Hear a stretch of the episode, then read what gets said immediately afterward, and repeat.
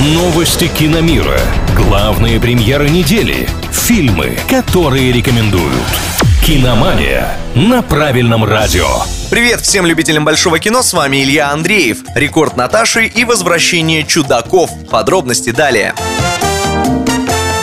Кинокомикс студии Marvel «Черная вдова» стартовал в мировом прокате с рекордами для постпандемийного периода сборами. За дебютный уикенд история о рыжей шпионке принесла создателям 218 миллионов долларов. Эксперты, конечно, прогнозировали больше сотни, но вряд ли предполагали, что будет прям настолько больше. Правда, есть нюанс. «Черная вдова» одновременно вышла и в кинотеатрах, и в сети, на сервисе Disney+.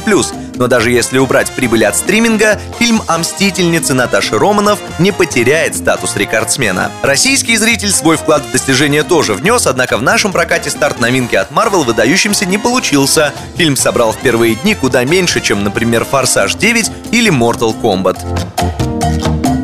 Культовые безумцы эпохи MTV возвращаются. Студия Paramount все же выпустит четвертый фильм франшизы «Чудаки», в котором старые добрые Джонни Ноксвилл, Стиви Оу и их товарищи устраивают безумные эксперименты и розыгрыши. Анонсировали новинку уже давно, но затем случился ковид, и ее выход оказался под большим вопросом. У «Чудаков» много фанатов, но это не тот проект, на который студия делает ставки в кризис. Теперь же официально подтверждено, что премьере быть. Четвертая часть с названием «Чудаки навсегда» выйдет 22 октября. На этом пока все. С вами был Илья Андреев. Услышимся на правильном радио.